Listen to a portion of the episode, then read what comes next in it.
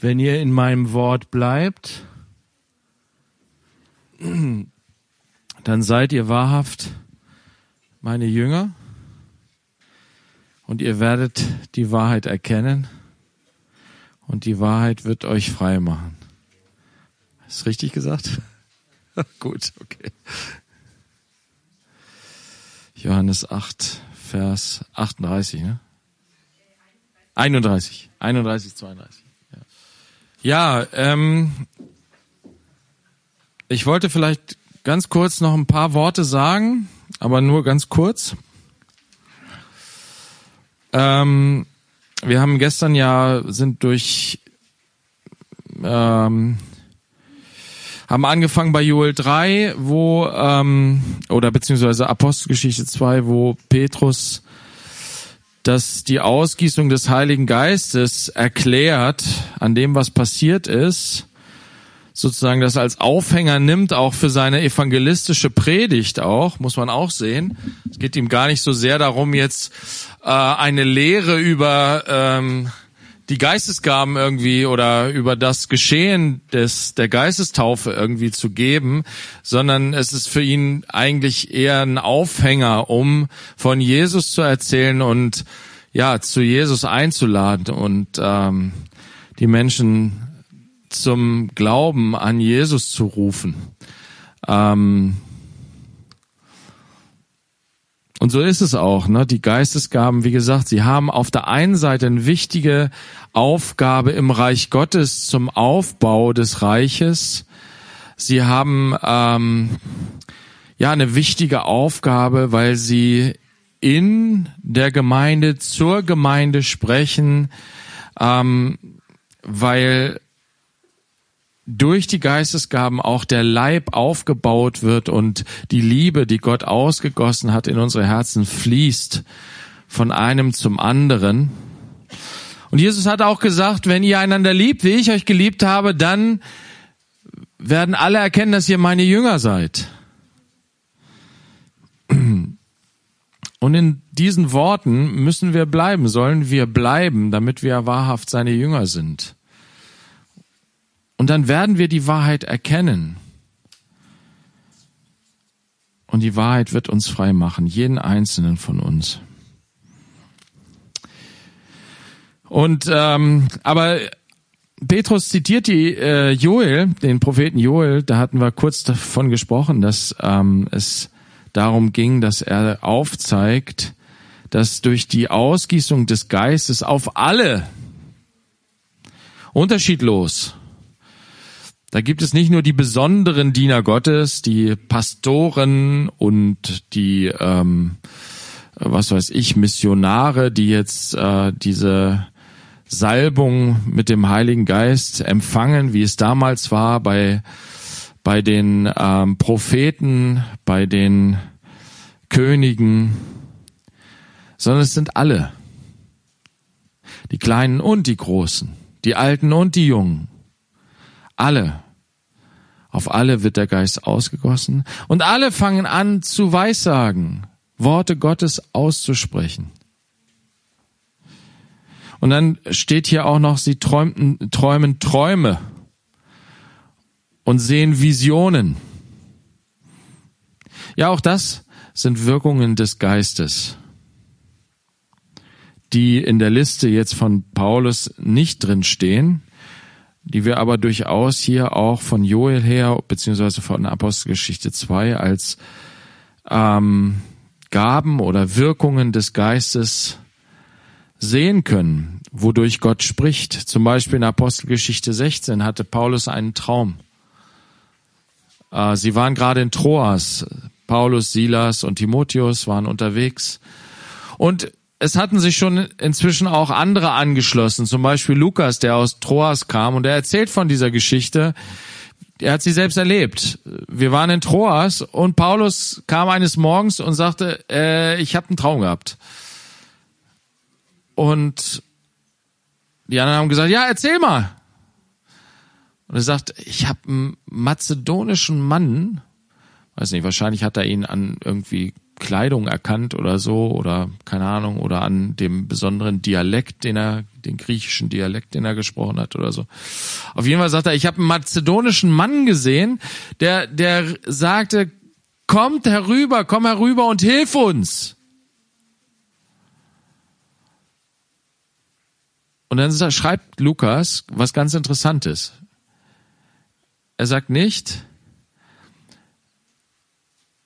und Paulus sagte, ich habe diesen Traum gehabt, Gott will, dass wir nach äh, Griechenland rüberziehen. Auf geht's. Sondern er sagt, äh, Lukas schreibt, wir schlossen aber daraus, dass Gott wollte, dass wir nach Griechenland zogen, zögen. Das heißt, die Truppe hier, die hier zusammen war, das waren einerseits die ausgesandten Missionare, Paulus und Silas, unter Handauflegung und Segen der Gemeinde, ne, ausgerüstet mit dem Heiligen Geist in die Mission geschickt. Timotheus, der aber dazugekommen ist, der Lehrling sozusagen. Und ja, dann aber auch andere, die dazugekommen sind. Lukas, der einfach, ja, der Arzt, der sich bekehrt hatte und irgendwie dabei geblieben, mitgekommen ist. Ich weiß nicht, ob er gefragt hat, darf ich mitkommen oder ob er, ob Paulus gesagt hat, hier, du, du kannst mir, du bist mir hilfreich, komm mit. Na, du kannst gut schreiben. Na, schreib mal auf, was du alles so äh, mitkriegst hier auf der Reise. Keine Ahnung, wissen wir nicht genau. Aber Lukas war dabei und er sagt, wir schlossen daraus. Das heißt, die Truppe hatte diesen durch, durch Paulus oder Gott hat Paulus diesen Traum gegeben, der lag ihnen jetzt vor. Aber Paulus wusste nicht genau, was er damit anfangen sollte. Beziehungsweise vielleicht hatte er so seine Meinung oder seine Idee, aber es war nicht so, dass er sich im Klaren war, was dieser Traum jetzt wirklich zu bedeuten hat. Und er hat den Traum einfach erzählt. Und dann ist aus der Mitte heraus diese Überzeugung entstanden.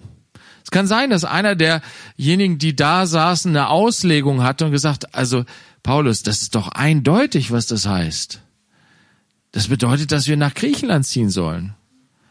Und dann haben sie miteinander gesprochen. Sie haben vielleicht auch gebetet. Wir wissen das alles nicht, aber da steht, wir schlossen daraus. Das ist Apostelgeschichte 16, Vers 10, genau. Ich finde das wahnsinnig interessant, diese kleinen Details, weil sie uns auf die richtige Spur bringen.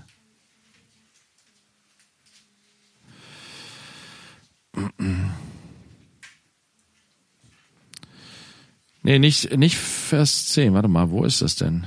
Ach so. Als aber die Erscheinung suchten wir sogleich nach Mazedonien. Da wir, genau, da steht es. Als er aber die Erscheinung gesehen hatte, suchten wir sogleich nach Mazedonien abzureisen, da wir schlossen, dass Gott uns gerufen habe, ihnen das Evangelium zu verkündigen. Genau. Das war irgendwie die Schlussfolgerung, die entstanden ist aus der Gruppe heraus. Nicht Paulus hat diese Schlussfolgerung gehabt, sondern möglicherweise jemand anders. Und alle stimmten damit überein. Ja, das ist das, was Gott hier will. Und für mich ist das wichtig, dass das zeigt uns dieses Prinzip der Geistesgaben. Das Prinzip der Geistesgaben ist, dass einer dem anderen dient. Dass wir jeder etwas bringen und das zusammen führt uns weiter. Wir sind voneinander abhängig wie die Glieder in einem Leib. Wir sind eben nicht autark. Einzelkämpfer. Und das ist auch nicht das, das sollte auch nicht unser Bestreben sein. Wir bestreben, in unserem Fleisch streben wir dahin. Ich will unabhängig sein. Ich will alles selber im Griff haben. Ich will alles selber können. Ich will nicht abhängig sein. Aber es ist Gottes Prinzip, dass wir als Kinder Gottes, als Glieder seines Leibes abhängig sind. Von ihm zuallererst. Von Gott ich habe dir nichts zu geben. Du bist nicht abhängig von mir. Aber das, was Gott mir durch den Heiligen Geist gibt, das ist etwas, was du gebrauchen kannst, was für dich nützlich ist, was dir dienlich ist. Deswegen ist es auch kein Problem, wenn Gott irgendwann bestimmt, dass ich ab, dass ich weg bin, ist das überhaupt kein Problem, weil der Geist bleibt. Ja, und wenn der Geist von mir weicht, dann ist es sogar besser, wenn ich weggehe.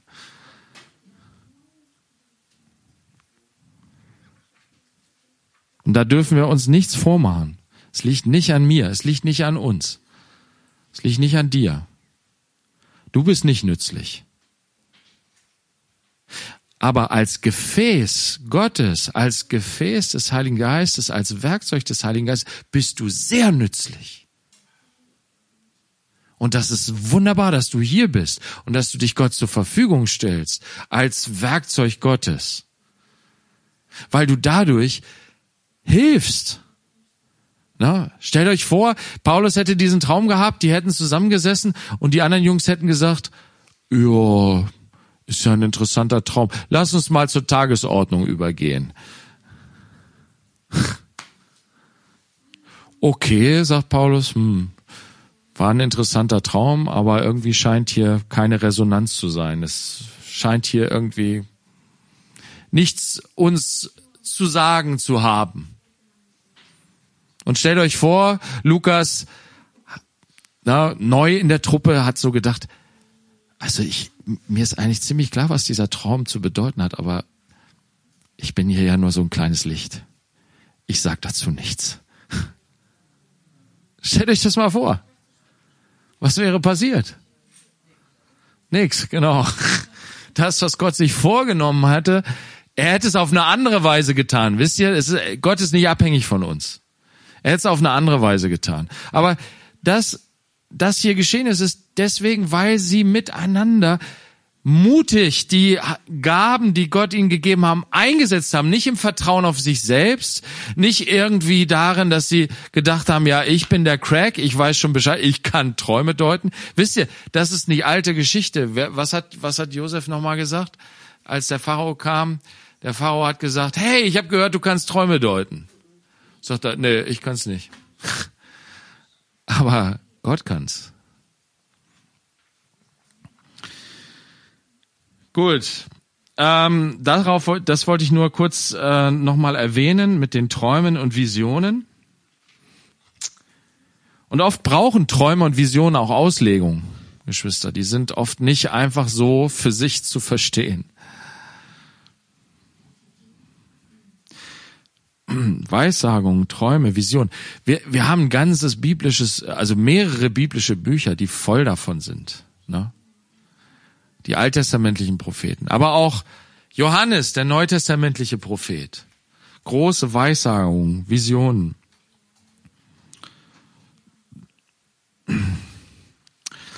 Ich wollte auch noch darauf hinweisen, worauf wir auch nicht eingegangen sind, ist Römer 12.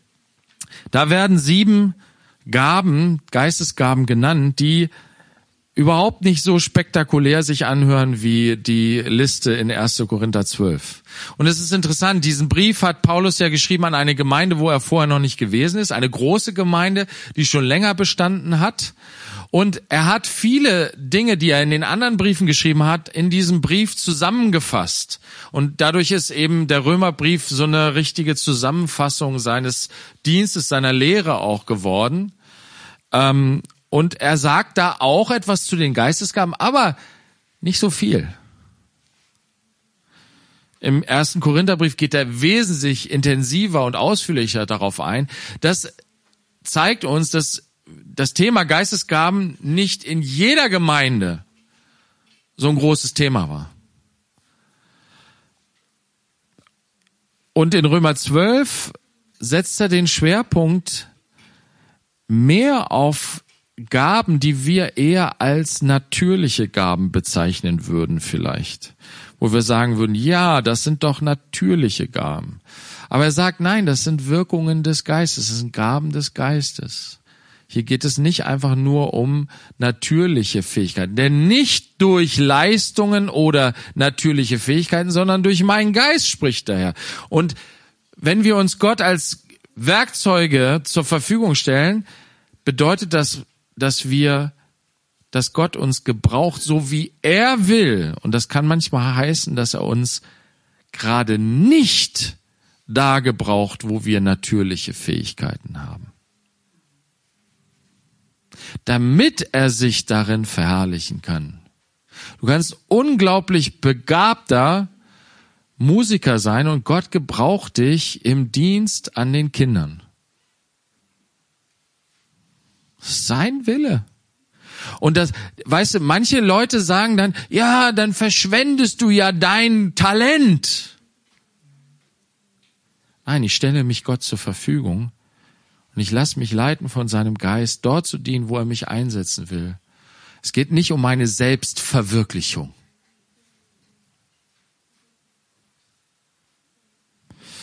Also da stehen diese Gaben ähm, in Römer 12, ich zähle sie mal kurz auf.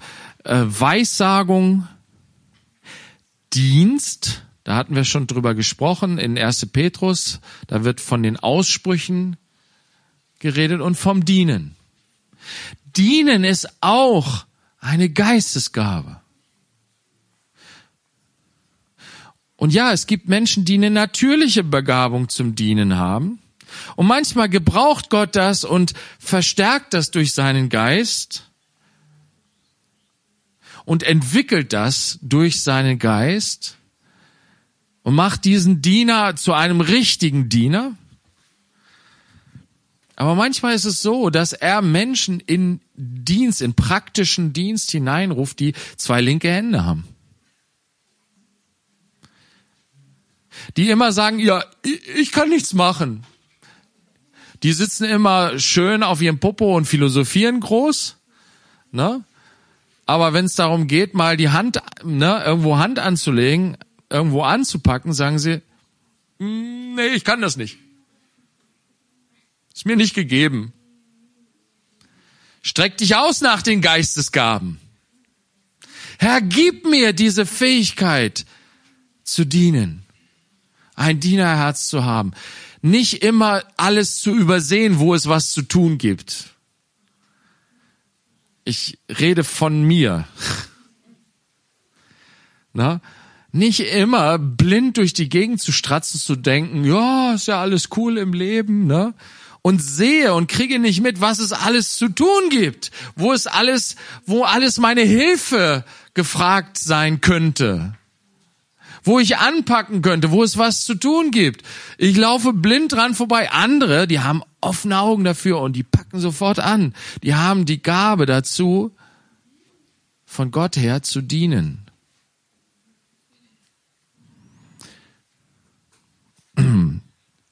Martha war so eine begabte Dienerin, natürlich begabte Dienerin. Und in der ersten Geschichte zeigt sich das, dass die natürliche Befähigung oft im Fleisch endet. Na, sie sagt, Jesus sagt meiner Schwester, dass sie mit anpacken soll. Die sitzt da die ganze Zeit zu deinen Füßen und ich mache und tue. Jesus sagt, nö in Johannes 12 sehen wir dann in dieser Familie, dass sie wieder zusammen sind. Jesus ist wieder in dem Haus zu Gast. Maria macht wieder was ganz anderes. Die sitzt zwar nicht zu Füßen Jesu, aber sie gießt ihr äh, Parfum da über ihn aus. Und ähm, was macht Martha? Martha dient. Aber sie meckert nicht mehr.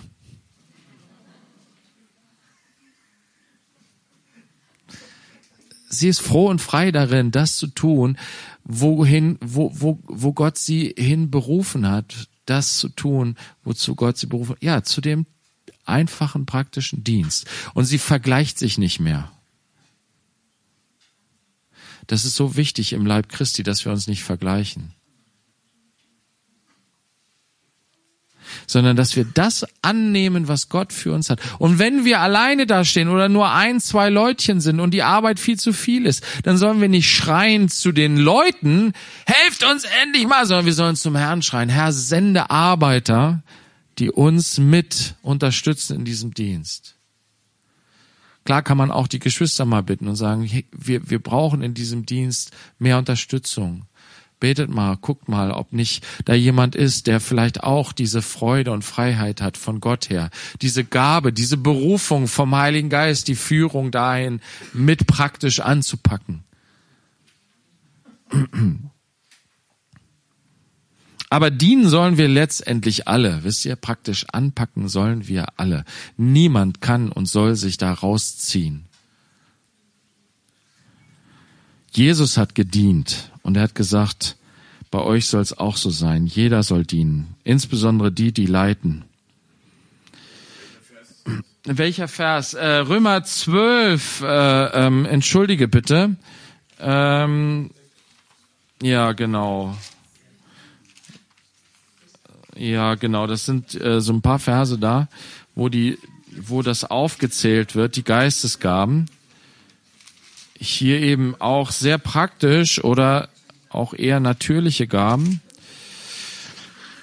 Genau. Weissagung, Dienst, Lehren.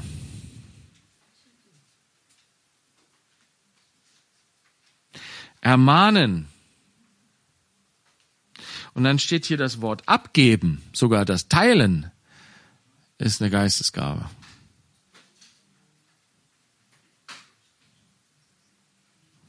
Das Abgeben, das, ja, finanziell sich beteiligen. Wisst ihr, es gibt Menschen, die sind unglaublich knauserig. Es hat auch was wieder mit der Gabe des Glaubens zu tun. Das hat oft, oft damit, ne? Diese Freiheit zu geben zu können. Der Geist hilft uns dazu, freigiebig zu sein. Er befähigt, er rüstet uns dazu aus, freigiebig zu sein. Auch das Vorstehen, die Leitung, bis hin zu ganz, also nicht nur geistliche Leitung, sondern auch bis in die administrativen, finanziellen und äh, was weiß ich Sachen. Gott rüstet uns auch für diese natürlichen, einfachen, schlichten Dienste, praktischen Dienste, möchte er durch seinen Geist uns ausrüsten dafür. Wisst ihr, und das ist so krass in der Gemeinde. Wir, wir, wir, es gibt viele Gemeinden, die die Tendenz dazu haben, okay, wir gucken mal, wer unter uns ist äh, das und das und das und das. Und wir haben eine Aufgabe als Finanzdirektor, wir müssen jemanden suchen, der irgendwie Bankangestellter äh, ist oder was weiß ich, oder Bürokauffrau oder was weiß ich. Na, die müssen dann diesen Job machen. Und dann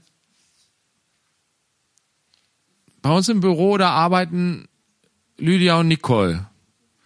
Die sind jetzt ähm, keine gelernten, also ich glaube, Lydia ist irgendwie Zahntechnikerin, ne? Genau. Äh, äh, Nicole ist Sozialarbeiterin. Ach, hast du eine Bürokratie? Ehrlich? Ha, das wusste ich gar nicht, sorry. Ich bitte um Vergebung, Nicole. Ich bitte um Vergebung. Das wusste ich echt nicht. Ja, lerne ich mal was Neues. Ach, deshalb. Ach, deshalb. Ja, da ist das Beispiel jetzt natürlich voll im Eimer.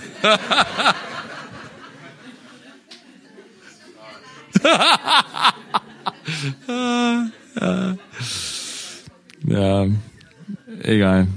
Oder Peter, ne? Peter wird immer als der Administrator gesehen. Aber Peter, was bist du von Haus aus? Genau, auf einer Bibelschule gewesen. Ja.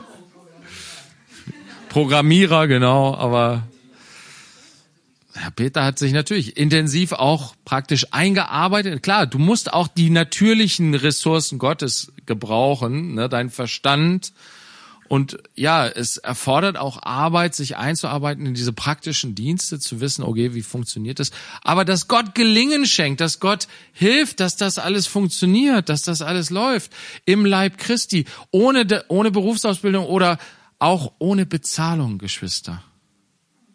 Ja. Wir versuchen das in der Gemeinde so zu handhaben, dass wir möglichst wenig mit Jobs arbeiten weil wir glauben, dass es eine, manchmal muss man jemanden freisetzen für einen Dienst. Der braucht die Zeit, damit er, ähm, also wir müssen ja unseren Lebensunterhalt verdienen.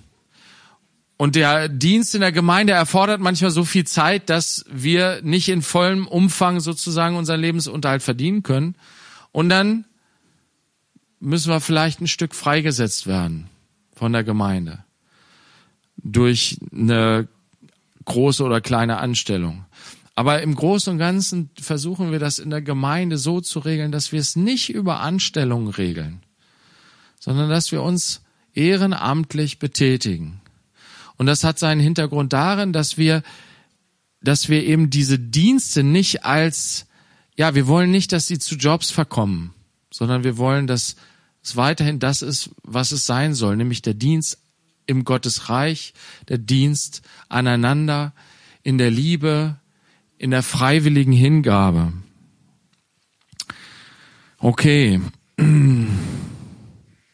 Dann steht hier auch noch Barmherzigkeit üben. Auch das eine Gabe des Geistes. Du kannst ausgerüstet werden vom Geist für den Dienst der Barmherzigkeit, gestärkt werden durch den Heiligen Geist für diese Dienste. Genau, das wollte ich nur noch mal nachschieben, bevor wir jetzt ähm, in das äh, Fragen und Antworten gehen. Und ich möchte dazu aber auch die Brüder nach vorne bitten. Ich will das hier nicht alleine machen.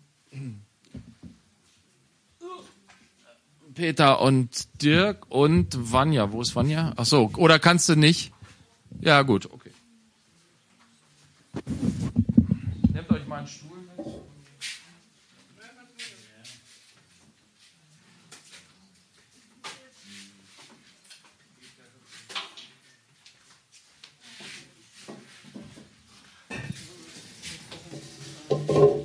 zwei an einem Mikro irgendwie.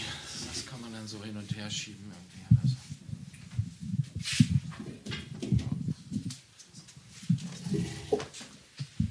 Peter, komm mal her. Wo ist der Dirk? Ach so, na gut. Ach so. Schnell weg! Ich weiß auch nicht. Ja, kommt gleich. Komm, komm wahrscheinlich gleich wieder. Ich muss nochmal aufs Klo.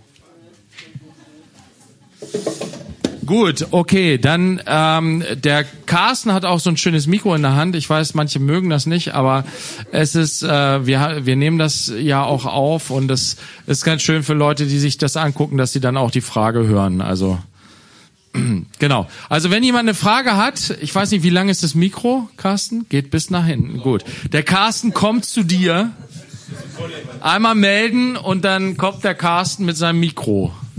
So, und jetzt bitte Fragen stellen. Auf die Plätze, fertig, los. Ich weiß immer, Leute sind immer sehr zurück. Nora, danke, du brichst das Eis. Das ist sehr gut. Wunderbar. Ähm, du hattest ja gestern gesagt, dass die ähm, das Sprachengebet oder die Sprachen als ein Zeichen dienen oder nicht als ein Zeichen dienen, sondern also für Ungläubige, sondern stattdessen die Weissagung. Ja. Und diese Stelle in 1. Korinther, die auf die du dich beziehst, also habe ich eigentlich verstanden, aber dieser eine Vers, den finde ich irgendwie verwirrend. Da steht, ähm, also in 1. Korinther 14, 22, ja. da steht, darum dienen die Sprachen als ein Zeichen und zwar nicht für die Gläubigen, sondern für die Ungläubigen. Ja, äh, das, das, das ist so zu verstehen, dass durch das Sprachengebet dem Ungläubigen sein Unglaube, ähm, also dass der Unglaube offenbar, es, es wird nicht, ähm, wie soll man das jetzt ähm, beschreiben am besten, Peter?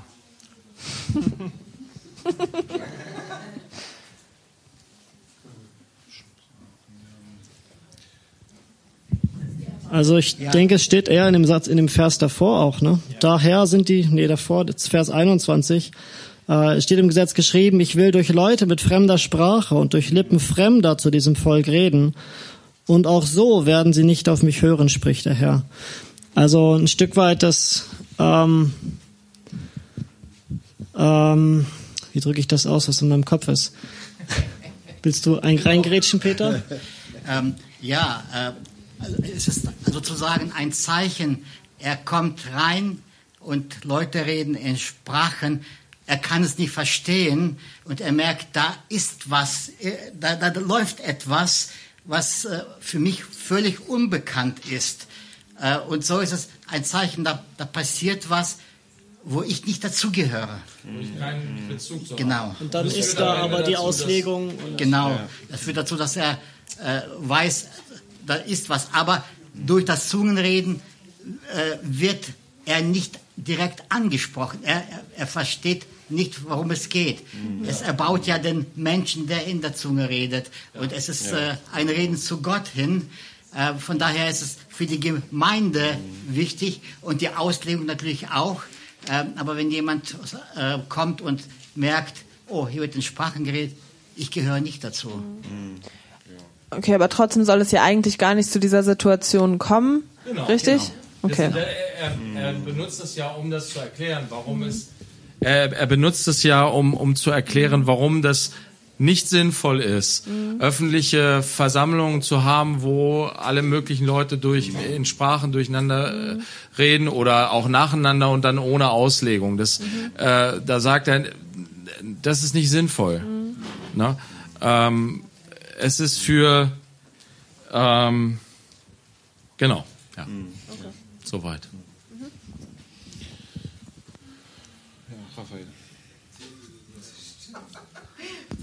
So, ich habe auch eine Frage und zwar ähm, komme ich ja ursprünglich aus einem Brüdergemeindenkontext ähm, ja. und da war so die Geist, das ganze Thema Geistesgaben nicht so der der Renner. Ähm, ja, ich weiß.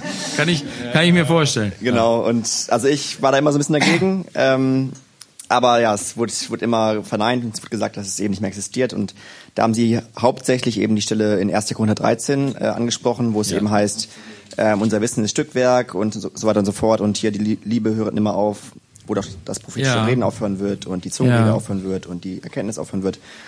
Ähm, wenn das Vollkommene kommt oder das oder das ähm, Vollständige, dann wird das Stück, Stückwerk aufhören. Mhm. Dann meinten die immer, jo, ähm, Stückwerk ist quasi also diese ganzen, ganzen äh, Gaben sind Stückwerk und das Vollkommene beziehungsweise das Vollständige ist die Fertigstellung der Bibel. Ja. Das wurde es immer gesagt und durch die Bibel ist quasi, ja, gibt es die ganzen Sprachenreden nicht mehr und so weiter und so fort. Und ja. ähm, wie würdest du das jetzt kontern, sag ich mal? ich würde das so kontern. Würden die denn sagen, dass alle Geistesgaben dadurch aufgehört haben? Hauptsächlich eben Prophetie, äh, Zungensprache und Erkenntnis. Also die drei, die hier auch erwähnt werden. Okay, nur die drei, die hier erwähnt werden. Okay. Also Gastfreundschaft wird noch weiter gebraucht und, und also Hilfeleistungen und so. Ein paar bleiben, ja. Ähm, wie ist es mit der Gabe der Auslegung der Sprachen? Die wird dann natürlich auch nicht mehr gebraucht, deswegen hört die auch auf. Okay. Wie ist es mit Heilungen, Wunderwirkungen? Ähm, also in der Gemeinde war es meistens so, dass sie gesagt haben, ja, es ist es kommt noch vor, in Deutschland selten, in, in anderen Ländern häufiger, weil, weil die eben äh, mehr angesprochen werden durch, durch also gerade so Wunder und sowas sind eben ähm, ein Zeichen, um, um zu zeigen, hey, die Bibel ist wahr, aber jetzt da wir ja schon alle christianisiert sind in Deutschland ja. und, und alle wissen, dass Jesus existiert und die ganze, ganze Sache mit der Bibel, brauchen wir keine Wunder und Zeichen mehr, so in die Richtung. ja. brauchen keine Wunder mehr. Ja gut, okay, wenn sie keine Wunder mehr brauchen, okay, dann schenkt Gott ihnen auch. Nee, es, Jesus sagt ja, es geschehe die, wie, wie du geglaubt hast. Ne? Also äh, dass ich, ich erkläre das eher mit dem sehr schwach ausgeprägten Glauben in unseren Landen, was das angeht. Ähm, aber ähm, nein, ich würde sagen, wenn, wenn hier von dem Vollkommenen die Rede ist, na, wir erkennen stückweise, wir weissagen stückweise, wenn aber das Vollkommene kommt, ähm, wird das, was stückweise ist, weggetan werden. Wovon spricht er denn hier? Er sagt dann weiter, als ich ein Kind war, redete ich wie ich ein Kind, dachte wie ein Kind, urteilte wie ein Kind, als ich ein Mann wurde, tat ich weg, was kindlich war. Denn wir sehen jetzt mittels eines Spiegels undeutlich, dann aber von Angesicht zu Angesicht. W wann ist denn dann? Das geht geht um das Vollkommene. Das geht nicht darum, als die Bibel fertig geschrieben war, hatten wir das Vollkommene. Nein. Natürlich ist das das vollkommene Wort Gottes und ähm, das, das ist das, ähm, wie Gott sich uns offenbart. Und daran messen wir auch die Offenbarungen des Geistes, daran prüfen wir. Na, der Geist widerspricht sich nicht. Na, daran kann ich prüfen, ob etwas auch aus dem Geist ist, wenn es dem Wort Gottes widerspricht. Das hatten wir gestern, diese Geschichte mit dem, mit dem, äh, diese komische Geschichte, erste Königer 13, ne? Wo dieser dieser Mann Gottes aus Juda kommt und dann äh, äh, da prophezeit äh, und dann zurückkehrt und äh, ihn da ein Prophet in, in Israel über den Weg läuft, der so begeistert von ihm ist und sagt, komm doch in mein Haus, ich will dich, ne, ich will dir ordentlich was zu essen geben und so weiter, Gastfreundschaft üben. Und der sagt, nee, ich habe ein Wort vom Herrn, dass ich hier nicht bleiben soll, sondern direkt zurückkehren soll. Nicht essen, nicht trinken. Und dann sagt der Prophet, krasserweise, lügt ihn an, steht da ganz wortwörtlich, lügt ihn an und sagt, ich habe auch ein Wort vom Herrn, du sollst zu mir zu Gast kommen. Ne? Zwei sich widersprechende Worte Gottes. Ne? Und diese, diese Entscheidung, diese glasklare Entscheidung, okay, wie prüfe ich, ob das, was dieser Prophet mir jetzt sagt, Wort Gottes ist? Ich habe ein Wort Gottes und das widerspricht sich. Ich kann nicht jetzt plötzlich, nur weil ich gerne mal ein bisschen ausruhen, ein bisschen essen will und mir die Gastfreundschaft genießen will, kann ich nicht einfach das alte Wort Gottes, was mir gesagt worden ist, über den Haufen schmeißen. Na, so, so ist es aber auch für uns heute. Ne? Offenbarungen des Geistes, ähm, Worte, die Gott ausspricht, die, die können nicht in krassen Widerspruch zu dem stehen, was Gott geoffenbart hat in seinem Wort. Ja? Ja, Peter. Und die Vollkommenheit ist wirklich auf die Ewigkeit bezogen. Mhm. Wenn wir ihn von Angesicht zu Angesicht sehen, ja. das wirst du hier nicht erleben ja. in der Form. Ja. Da ist die, hier wirst, wirst du nie die Vollkommenheit erreichen. Wir, kein, kein Einzelner von uns und auch wir als Leib nicht.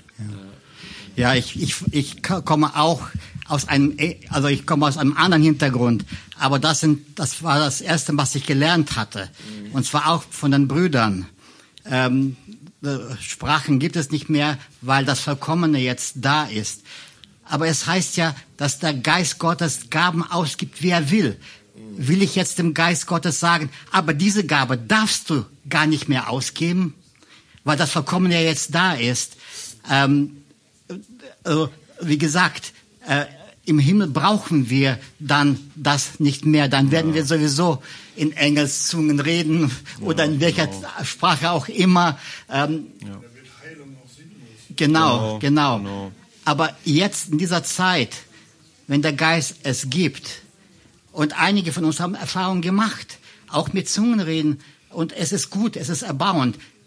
Wie du weißt, wir praktizieren es nicht hier in der Gemeinde, weil wir uns daran halten, dass wir Weissagung eigentlich hier sprechen wollen. Ähm, aber ich glaube schon, dass es die Gaben als solches gibt, dass sie nicht aufgehört haben, da auch mhm. ich auch jetzt es jetzt so sehe, dass das Vollkommene nicht das Wort Gottes ist, obwohl es vollkommen ist, sondern mhm. wenn wir ihn von Angesicht zu Angesicht sehen. Ja, ja Raphael, ruhig noch. Ähm, ich habe es auch immer so gesehen, dass, dass das Vollkommene der Himmel ist. Ähm, nur eine Sache habe ich nicht ganz verstanden, und zwar dann Vers 13, da steht, nun aber bleiben Glaube, Hoffnung, Liebe. Diese drei, äh, aber die Liebe ist die größte unter ihnen. Und ähm, ich habe mich mal gefragt, okay, wenn jetzt der Himmel gemeint ist, warum steht dann hier von Hoffnung? Also für was brauchen wir noch Hoffnung im Himmel?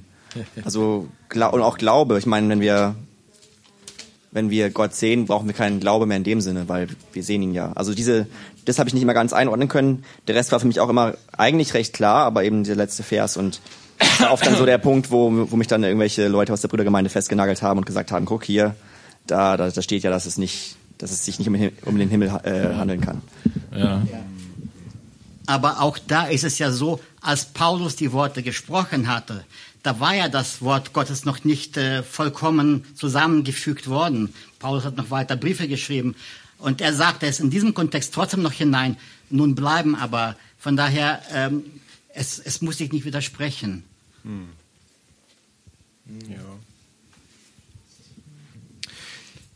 Vielleicht gehen wir erstmal weiter. Wir, wir können da vielleicht auch noch mal später noch mal drüber weiter nachdenken. Martin, Ähm, Martin. ja. Ich habe da noch mal eine Frage zu eurer Antwort auf Noras Frage zu den Sprachen als Zeichen für die Ungläubigen. Ja. Ich habe das bisher auch immer so verstanden, wie halt in Apostelgeschichte 2, dass da eben die Sprachen auch gebraucht werden können für die Ungläubigen, um in ihrer Sprache, die jemand vielleicht nicht gelernt hat, ihnen etwas von Gott zu vermitteln, also etwas zu offenbaren. Also das als Frage ist es richtig so, dass das auch so gebraucht oder eingesetzt werden kann. Nein, in dem Kontext hier nicht. Also der Kontext äh, macht der Kontext ist, dass Paulus erklären will, warum es nicht angebracht ist in der großen Versammlung, wo Ungläubige hinzukommen können, ähm, äh, dass viele in Sprachen reden ohne Auslegung. Na, das ist der Kontext hier. Ähm, und ähm, in dem Kontext sagt er ja dann da, danach, ähm, dass wenn der Ungläubige hereinkommt, sagen wird, dass ihr von Sinnen seid. Ne? Und das ist ja auch bei, bei, der, bei der Ausgießung des Geistes zu Pfingsten, wo sie in Sprachen reden. Einige haben tatsächlich verstanden, weil sie diese Sprache, spr- äh, ne? Andere haben oberflächlich hingehört und haben gesagt, die sind betrunken, die, ne? Also die sind von Sinnen letztendlich, ne? Die sind nicht ganz dicht. Und dann ist Petrus aufgestanden und hat gepredigt. Verständlich. Und hat erklärt, wo, was, was hier Sache ist sozusagen. Und Paulus sagt, okay, das sollte gar nicht erst sozusagen, das sollte gar nicht erst, äh, ähm, diese Situation sollte gar nicht erst entstehen. Ähm, das und und da würde ich eben die die Erklärung, das was was jetzt auch gesagt wurde. Ne? Letztendlich ist es für den Ungläubigen nur ein Zeichen davon, okay, das Ja. das ist, die sind total weird, die sind total anders äh, und ich gehöre da irgendwie nicht zu und tschüss. Und der wird auch nicht in der Versammlung bleiben. Nee, der geht Ich habe raus. das selbst als Jungbekehrter erlebt. Ich bin einmal in einer Gemeinde gewesen. Ja, äh, zu einem Konzert und ähm, ich, ich habe ich hatte keine Ahnung. Ich war frisch bekehrt, ich war feurig dabei, aber vom Sprachengebet hatte ich noch nie was gehört. Und plötzlich, nach diesem Konzert, ging es rund um mich rum. Leute haben, haben irgendwas erzählt und das hat sich teilweise wirklich, wirklich auch echt für mich sehr, sehr komisch angehört. Und ich habe mich so unwohl gefühlt und habe mich ganz langsam zurückgezogen, weil ich habe es nicht ausgehalten. Das war so ein Chaos, weil alle durcheinander geredet haben. Und ich glaube, wenn ein Ungläubiger reinkommt, der hält, der hält das auch nicht aus. Der geht. ja. Ja, ganz, ganz kurz, ähm, um zu einfach bekräftigen, was, was Jörg gesagt hat, das Wort, das da im, im Text steht. Ich habe hier so ein äh, Sprachschlüssel. Es ist ein wunderhaftes Zeichen, das über sich hinaus auf etwas Größeres verweist. Ein Fingerzeig Gottes. Also es ist wirklich einfach, es ist ein Zeichen, der erstmal, irgendwas ist hier anders, ich höre mal genau zu. Aber es ist nicht an sich erbauend für den, der nichts von Gott weiß. ja. Genau. Würdet ihr auch so sehen, dass das Zungengesang, wer Gemeinden dran mal teilgenommen hat, da wird gesungen, Zungengesang ist gleichzusetzen mit Zungengebet Gebet, ohne Auslegung von der Bibel her nicht anzu. Nicht Ja, es ist also Sprachengebet. Paulus spricht ja davon, ähm, ähm, von dem Lob singen im Geist. Hier ein paar Verse davor in Kapitel 14. Äh, Lob singen und beten im Geist ist sozusagen, das, das ist dasselbe. Ne? Also sind unterschiedliche Formen, unterschiedliche Ausdrucksformen des Sprachengebets, aber es ist dasselbe. Und ähm, ja, du weißt es ja, Jens, wir praktizieren das so nicht. Ähm, ich sag mal immer so, es gibt, es gibt natürlich bestimmte Gründe, warum diese Gemeinden das teilweise so praktizieren. Die beziehen sich dann meistens schon auch auf bestimmte Schriftstellen, wo sie sagen, ja, an der Stelle, ne, oder in, in dem und dem Kontext. Und da gibt es sicherlich auch unterschiedliche Entscheidungen, die man als Gemeinde treffen kann, aufgrund des Wortes Gottes. Aber wir sehen es schon so, dass das nicht Teil des öffentlichen Gottesdienstes sein sollte. Es ist ja auch so, da diese Gabe nicht jeder hat, äh, sind ja Geschwister dann auch, ich sag mal in Anführungsstrichen, davon ausgeschlossen. Aber ich sag mal so, das ist jetzt kein Argument ne, als Ganzes. Nur ich, ich, was ich sagen will ist, ähm, wir sehen das so, dass das, was Paulus hier lehrt an die Korinther, dass das für uns bindenden Charakter hat für unser Gemeindeleben. So, ne? Ja. Raul. Immer mal den Raul. Da hinten ist auch noch eine Frage, glaube ich. Jadira und Benjamin. Ja, ja, genau. Äh, ich habe eine Frage. Irgendwann habe ich mal gehört in der Gemeinde, dass die Geistesgaben, dass Gott uns die gibt und nimmt, so wie es ihm gefällt. Und, und ich habe diesen Vers in Römer 11, 29, da steht bei mir, denn die Gnadengaben und die Berufung Gottes sind unbereubar. Ja. Und äh, also ich hatte das eben in einer anderen Bibel noch geschaut und die übersetzt unwiderrufbar, also dass Gott sie uns quasi nicht wegnimmt. Ja. Äh, es geht nicht um uns persönlich. Es geht um die Gemeinde. Sie sind für die Gemeinde da. Okay. Diese Gaben. Und er gibt sie dir heute, weil du sie brauchst, vielleicht in einer bestimmten Situation. Das heißt aber nicht, dass du die Gabe dauerhaft hast. Morgen hat sie vielleicht jemand anders, weil er einen bestimmten Dienst, einen bestimmten, eine bestimmte Aufgabe hat. Die Gaben bleiben. Also äh, 29, Ja. also NGÜ übersetzt und wenn Gott in seiner Gnade äh, in seiner Gnade Gaben gibt oder jemand, und dann ist halt speziell dann irgendwie das Individuum, glaube ich, macht er das nicht rückgängig. Ja, wir müssen hier gucken. Der Kontext ist natürlich die Erwählung. Und die Gnadengaben, äh, das Wort Charisma wird tatsächlich auch in einem anderen Kontext verwendet als in dem Kontext von den Geistesgaben. Äh, es wird äh, an, im Römerbrief häufig verwendet im Zusammenhang mit der Gnadengabe des Lebens, des ewigen Lebens, der Erwählung.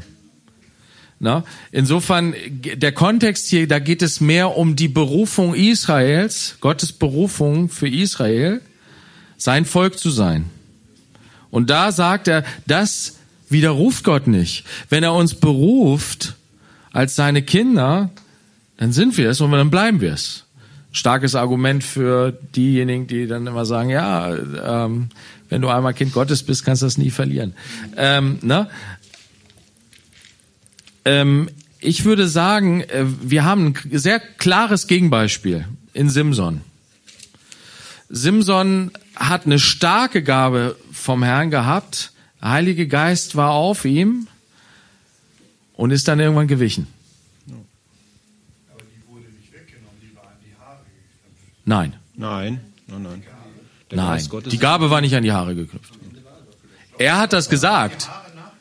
Ja, aber das hat nichts mit den Haaren Ja, das, das kann sein. Aber die Kraft Gottes liegt nicht in unseren Haaren. Gott sei Dank, Gott sei Dank. Oh Mann, ey.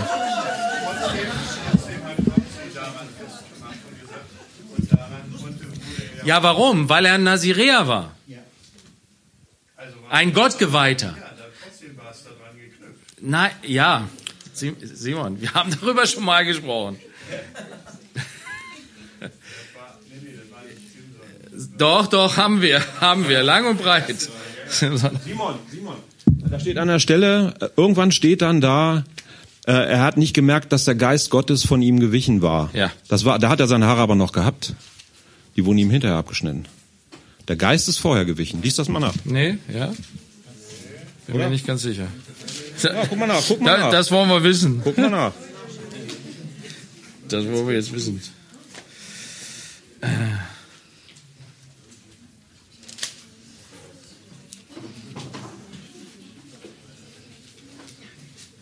Nee, es ist anders. Da steht aber Äh, nicht, Das ist er, anders. steht, er steht ja nicht explizit, er steht nur, der Geist Gottes war von ihm gewichen. Ja, ja, genau. Also es steht nicht explizit äh, da, dass durch das Haare abschneiden die Kraft von ihm wich. Na? Äh, es steht hier, dann rief sie den Mann und ließ die sieben Haare Flechten seines Hauptes abscheren. So begann sie, ihn zu bezwingen. Und seine Kraft wich von ihm. Er hat ja gesagt, äh, er hat ja das Geheimnis behalten, er wusste genau, woran das gewunden war. Nie ist ein Schermesser auf mein Haupt gekommen, denn ein Naziräer Gottes bin ich vom Mutterleib an. Eben. Äh, Das ist Vers 17 von Kapitel 16. Richter. Äh, Richter, Richter 16, Vers 17. Nie ist ein Schermesser auf mein Haupt gekommen, denn ein Naziräer Gottes bin ich von Mutterleib an. Was ist ein Naziräer? Ein Naziräer ist ein Geweih, Gott geweihter. Ähm, Nochmal, das, ich finde das sehr wichtig. Das ist auch in der ganzen Thematik sehr wichtig. Die Charismen, die, die Gaben, die Gott gibt, sind nicht in dem Sinne eig mein Eigentum, dass sie losgelöst von Gott mein sind. Als Gottgeweihter habe ich diese Gabe. Wenn ich aber mich sozusagen die, d- davon löse, und das ist das, was, was, was Simson hier gemacht hat, ist, er, ähm, guck mal, es steht in,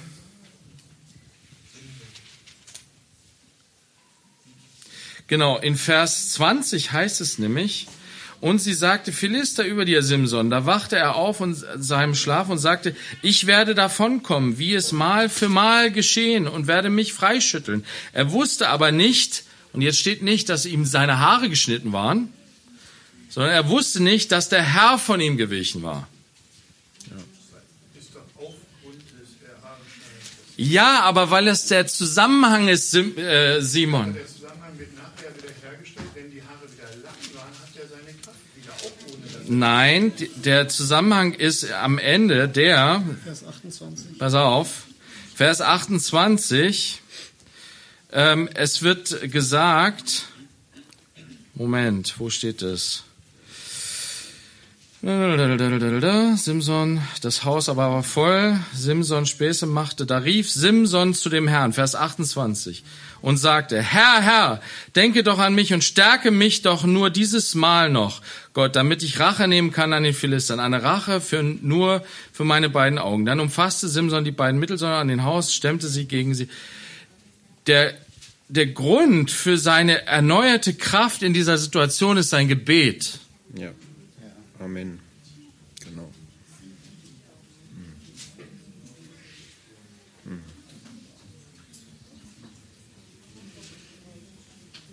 Und ich würde sogar sagen, Simon, ich würde sogar sagen, die Aussage, die er Delila, gegenüber sagt, meine Kraft liegt in meinen Haaren, zeigt den tiefen geistlichen Verfall von Simson. Dass er nämlich nicht bekennt, die Kraft auf mir kommt vom Herrn. Jetzt steht in 22. Ja. Aber das Haar des eines Hauptes begann Ja. wieder. Ja, Ja, genau. klar, ist ja natürlich. Ja, aber der Zusammenhang, dass er Kraft gewinnt, er gewinnt es aus dem Gebet heraus. Er hätte ja schon längst da irgendwie dann einen auf. Ja, er macht nicht mehr, was er will, sondern nur in dem einen Moment sagt er, da wendet er sich an Gott und sagt so, und dann, dann das verstehe ich, dass er sagt, ich mache das im Zusammenhang mit Gott. Er macht das aber nachher und trotzdem, dieser, wofür macht das so einen Sinn, dieser Vers, die Haare waren wieder nachgewachsen. Ja, Simon, nochmal. setzt das dann in, dem, in diesem Kontext ein oder in dieser in diesem Zielsprache mit Gott zusammen. Vorher macht er das alleine. Simon, der Herr war von ihm gewichen. Hat er die Gnadengabe von ihm weggenommen oder nicht? Ja, doch, Wer denn? natürlich. Wer denn? Wer kann denn die Gnadengabe wegnehmen? Er hatte ja keine Kraft mehr. Er konnte sich gegen die Philister nicht mehr wehren. Ich glaube, dass das an dieser Haare, also wenn ich das lese, kann, komme ich nur drauf, dass wir das Simon, Simon, ich spreche zu dir als meinen geistlichen Bruder. Lass dich erleuchten, bitte. Wer ist derjenige, der Simson die Kraft gegeben hat? Natürlich. Und warum hatte er keine Kraft mehr? Weil der Herr ihm keine Kraft mehr gegeben hat. Ja, das ist völlig, völlig klar. In Vers 25 steht ja auch, da riefen sie den Simson aus dem Gefängnis und er spielte vor ihnen und sie stellten ihn zwischen die Säulen.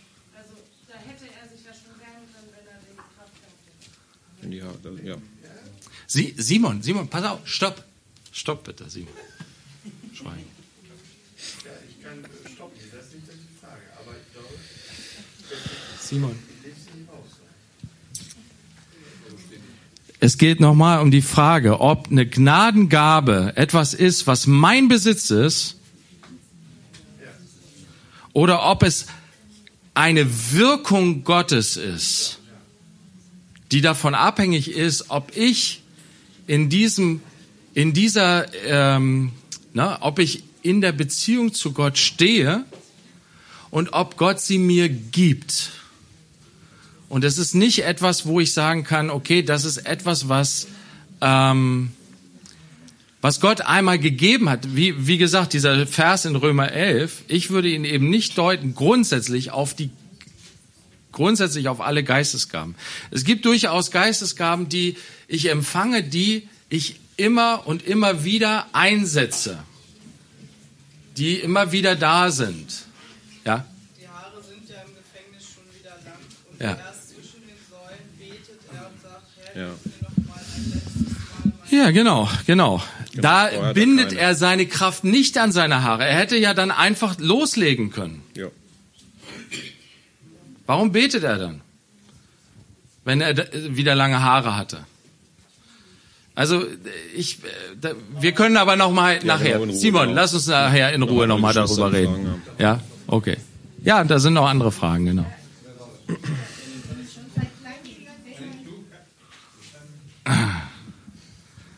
Also es kommt mir ja doch so vor, als äh, wären die Geistesgaben heute zumindest in Deutschland nicht mehr so aktiv wie in der Zeit der ersten Apostel und so. Und da frage ich mich, woran liegt das? Also ich habe so den schäbigen Verdacht, dass irgendwie im Laufe der Kirchengeschichte das äh, veruntreut wurde. Also dass irgendwie dass, dass die Kette des Handauflegens unterbrochen wurde von, von korrupten Päpsten und verweltlichten Ja, Mönchen ja, und ja, ich weiß auch nicht, also äh, irgendwie muss man das ja erklären, dass, dass irgendwie der Heilige Geist jetzt nicht mehr so intensiv zu wirken scheint und das, was uns als Heiliger Geist verkauft wird, oft irgendwie Schindluder ist. Ja.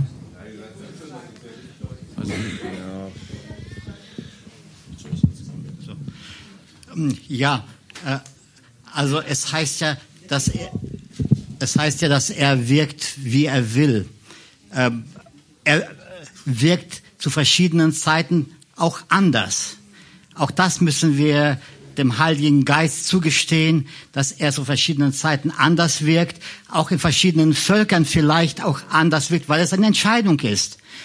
Weil vielleicht das Volk hier in Deutschland sich abgewandt hat, die so vieles erlebt hat, die die Reformation erlebt haben. Wir haben uns abgewandt und der Heilige Geist hat sich entschieden, dass er vielleicht jetzt in anderen Ländern und es gibt Ländern, in denen durchaus äh, besondere Sachen, große Sachen stattfinden. Aber ich muss auch sagen, dass auch in Deutschland von Zeit zu Zeit immer wieder der Heilige Geist Gaben gibt in aus einer besonderen Art und Weise. Also wenn quasi mal eine Erweckungsbewegung war, ähm, man müsste dann also erwarten, dass im Kontext einer Erweckungsbewegung zum Beispiel dann auch wieder Wunder passieren und Prophezeiungen und so. Auf jeden Fall. Das, das, das war auch so, ja. Ja, ist auch immer so wieder, ist auch immer so gewesen. Mhm. Ja. Wo kann man was darüber nachlesen? Oh, pff, oh je, da, Peter, müsstest du mal. Ja, Kirchengeschichte, äh, wenn man so den, auch die letzte Zeit anschaut, die äh, Erweckung in Wales, die Anfang äh, 1900 und etwas war, äh, da gab es dann auch diese Phänomene genauso wie, wie hier beschrieben in der Apostelgeschichte. Ja, genau. Rosi, Rosi hat, Entschuldigung. Ich glaube auch. Ähm, Doppelmikro. Eins reicht, eins reicht. Eins reicht. Ähm, ich glaube ganz einfach auch, ähm, klar, wir hier in Deutschland, wichtig, das, das Wichtigste und Zentralste ist, glaube ich, wie der Herr auch in Offenbarung sagt, ihr habt alles und da können durchaus auch Wirkungen des Geistes da gewesen sein, aber das Wichtigste ist die erste Liebe zu Jesus. Wenn das stimmt, fließt auch der Geist, da bin ich fest von überzeugt. Also allein unsere Gemeindebewegungsgeschichte Ja. in den Rosi, Anfang der ja. sech, ja, 60er, 70er Jahre von Jacques oder auch hier in Deutschland Ja. zeigt, dass ähm, Wunderwirkungen stattgefunden haben, Heilungen stattgefunden Ja. haben, Befreiungen stattgefunden Ja. haben. Also vielleicht kann Jens auch noch ein bisschen was dazu sagen. Nein, aber ja, also Aber ihr könnt ihn persönlich mal fragen. ja, er genau. kann mal ein paar alte Geschichten Ähm, erzählen. Es gibt ein Buch, das ähm, im Büchertisch auch noch zu haben ist, Harvest. Da gibt es ähm, einige der Prediger, die dann praktisch ihre Lebensgeschichte erzählen, wie sie Befreiung erlebt haben. Auch Bill Gallatin zum Beispiel, ja, genau. Ja, super. Ja. Gut. Wir haben nur noch wenig Zeit, aber vielleicht machen wir noch ein, zwei Fragen und dann müssen wir erstmal schließen.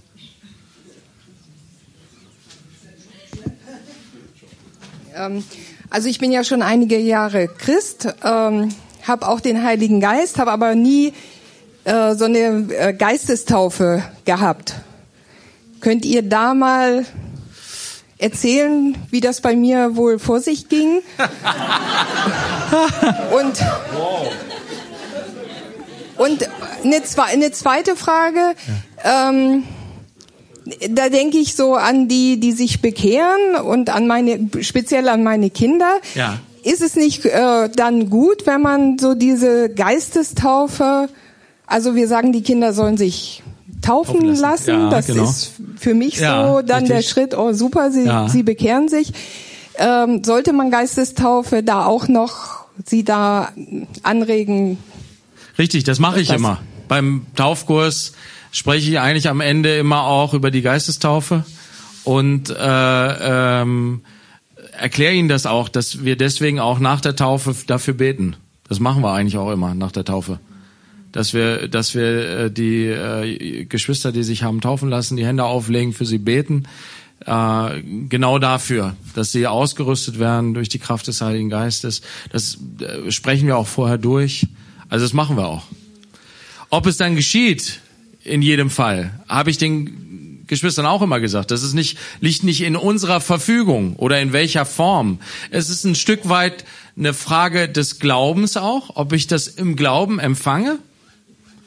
Und dann ist es etwas, was Gott tut.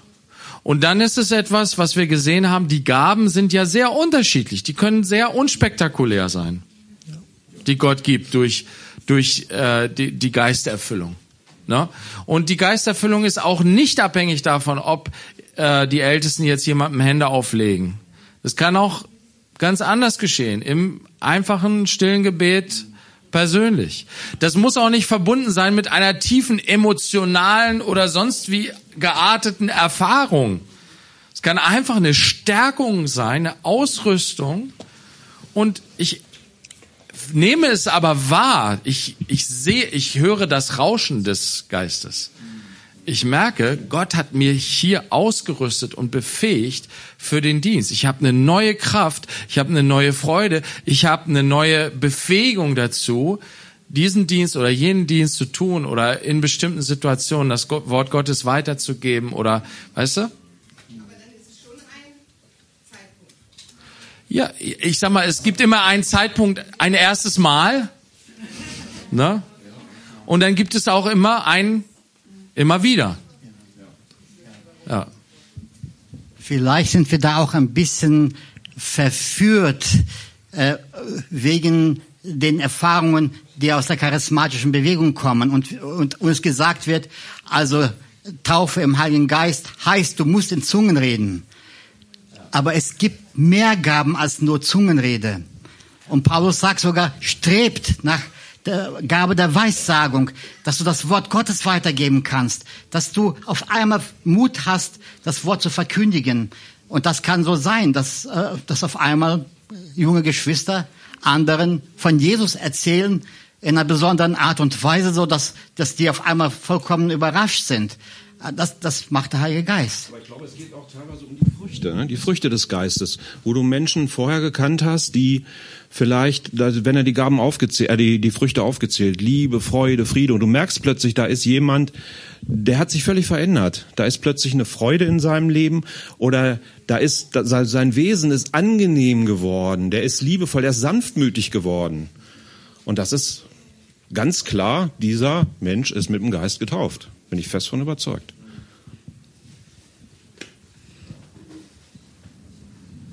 Ich habe irgendwie auf dem. Ja. Hol den Stuhl. Also ich habe irgendwie auf dem Herzen, mein Zeugnis da mal noch mal in Kurzversion reinzugeben, weil ich bin eines dieser Wunder, was hier voll in die Heilung gekommen ist. Ich äh, war schwer traumatisiert, ich habe Panikattacken gehabt, ich bin von den von professionellen Menschen von der äh, von der Rentenversicherung mehrfach als berufsunfähig erklärt worden. Und äh, ich habe mich taufen lassen und der Heilige Geist war da. Und ich habe diese Wunder erlebt. Ich stehe, ich stehe voll im Leben, ich kann Vollzeit arbeiten. Und ich staune immer wieder in ganz vielen Situationen, wie sehr eine Veränderung in mir einfach so passiert ist. Und ich denke, äh, so kenne ich mich überhaupt nicht. Wo kommt das auf einmal her, diese Langmut und diese Geduld und, und, und in der Liebe zu sein? Und äh, also diese Wunder gibt es, wollte ich noch mal sagen. Zu diesem gibt es diese Wunder heute noch definitiv ja, gibt es. Ich, ich glaube, das ist auch immer unterschiedlich, weil jeder von uns ist sehr unterschiedlich und aus einem unterschiedlichen Weg zu Jesus gekommen. Ne, es gibt sicherlich einige von euch, die merken dann das Wirken des Heiligen Geistes ungemein, weil Gott ihr Leben einfach von 0 auf 100 umgekrempelt hat, weil das Leben vollkommen in eine vollkommen verkehrte Richtung gelaufen ist. Mhm. Und da sieht man das ganz deutlich und nimmt das vielleicht für sich auch ganz deutlich wahr. Äh, es gibt aber auch andere Charaktere, die früher, jetzt vorher auch schon eher sanftmütiger, ruhiger waren und wo sie dann diese Veränderung vielleicht nicht so wahrnehmen.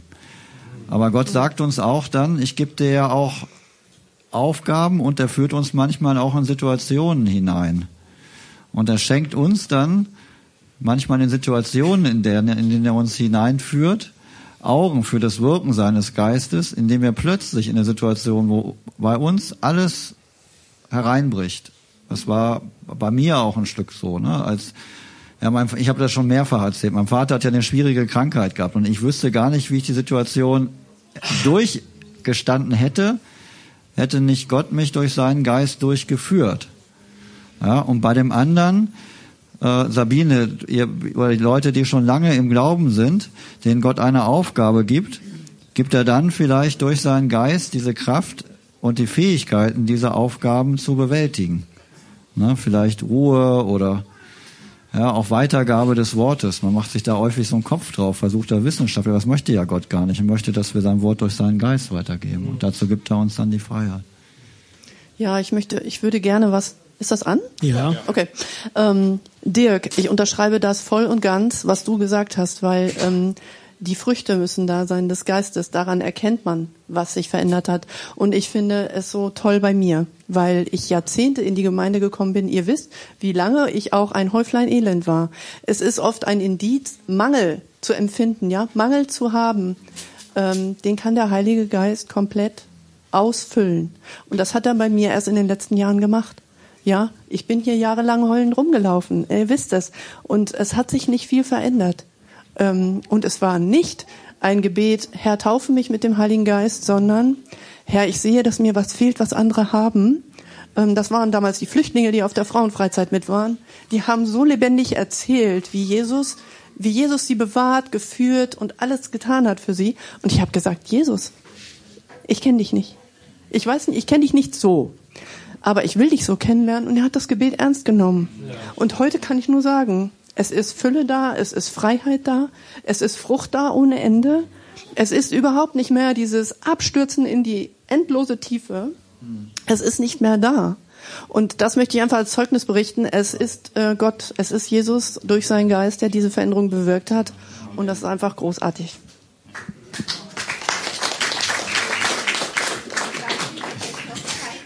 Ja, sagt ja ihre. Ja, ich dachte, es ist zu spät. Ich weiß, ich hoffe, ich kann meine Frage formulieren. Äh, Es gibt äh, in, Kapit in 1. Johannes Kapitel 2 zwei Verse, wo ich mich immer gefragt habe, was die bedeuten.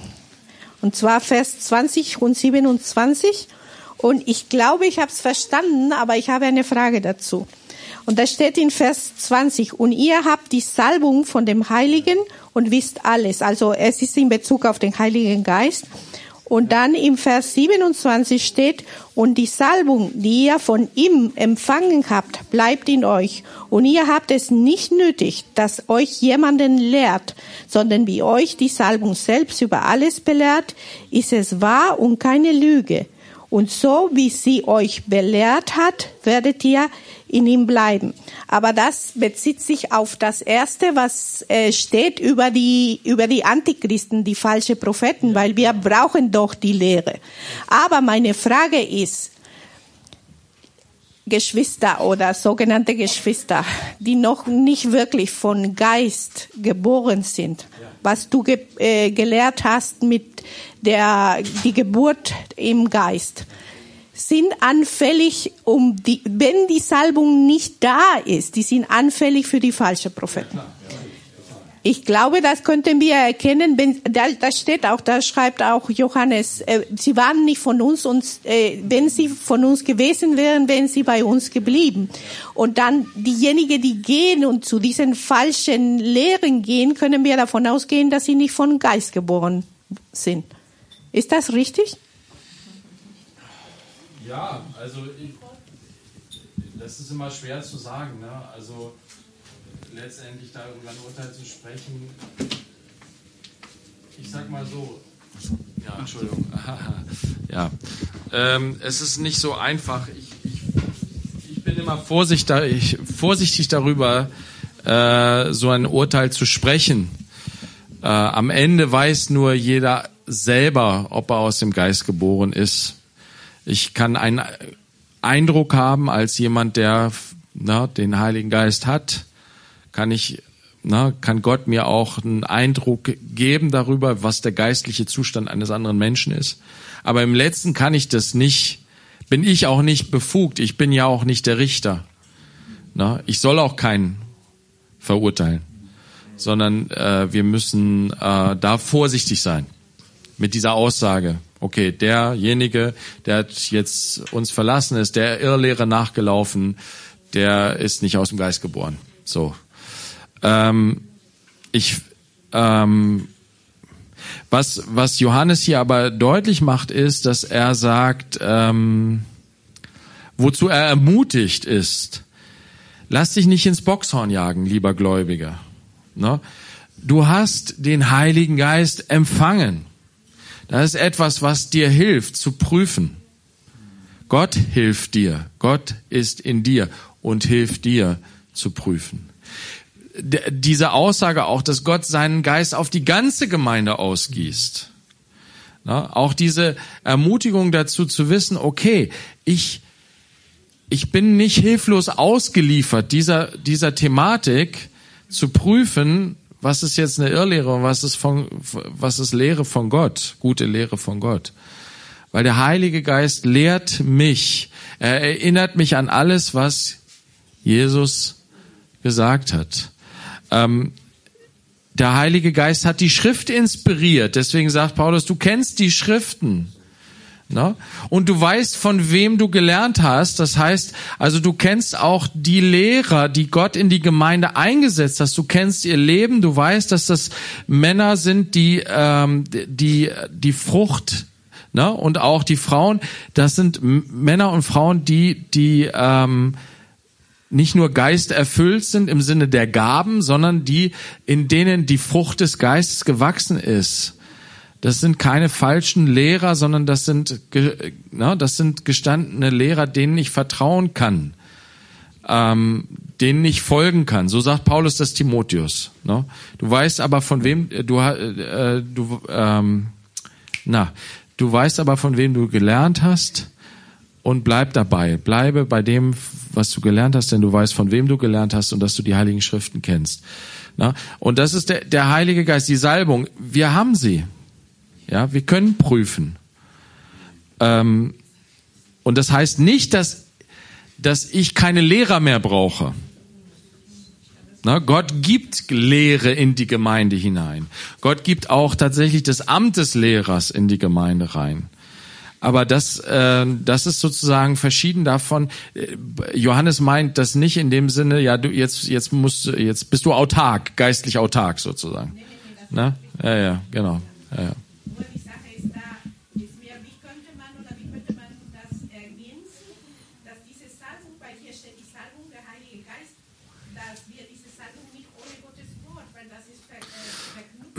Ja,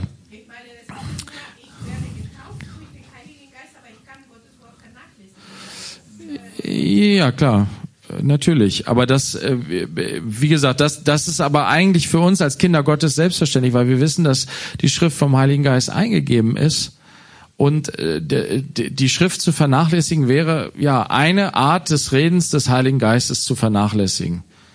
Das, äh, das wäre und eine wichtige, eine wesentliche Art des Redens des Heiligen Geistes zu vernachlässigen und das äh, ja, das führt dann zu solchen Dingen, dass wir schnell verwirrt werden, dass wir äh, dass wir nicht Klarheit haben. Paulus sagt ja, wenn er schreibt, ich will aber, dass ihr wisst. Das heißt, wir wissen nicht, aber er will uns dieses Wissen mitteilen. Aber wenn wir das Wissen, was der Heilige Geist uns vermitteln will, äh, nicht an uns ranlassen, in uns aufnehmen, uns daran erinnern, dann, ja, dann geht es flöten. Ne? Also es kann sein, dass der Heilige Geist es mir so schenkt. Aber er hat es auf diese Weise geschenkt und dann sollte ich das auch in Anspruch nehmen. Ne? Ja gut, okay.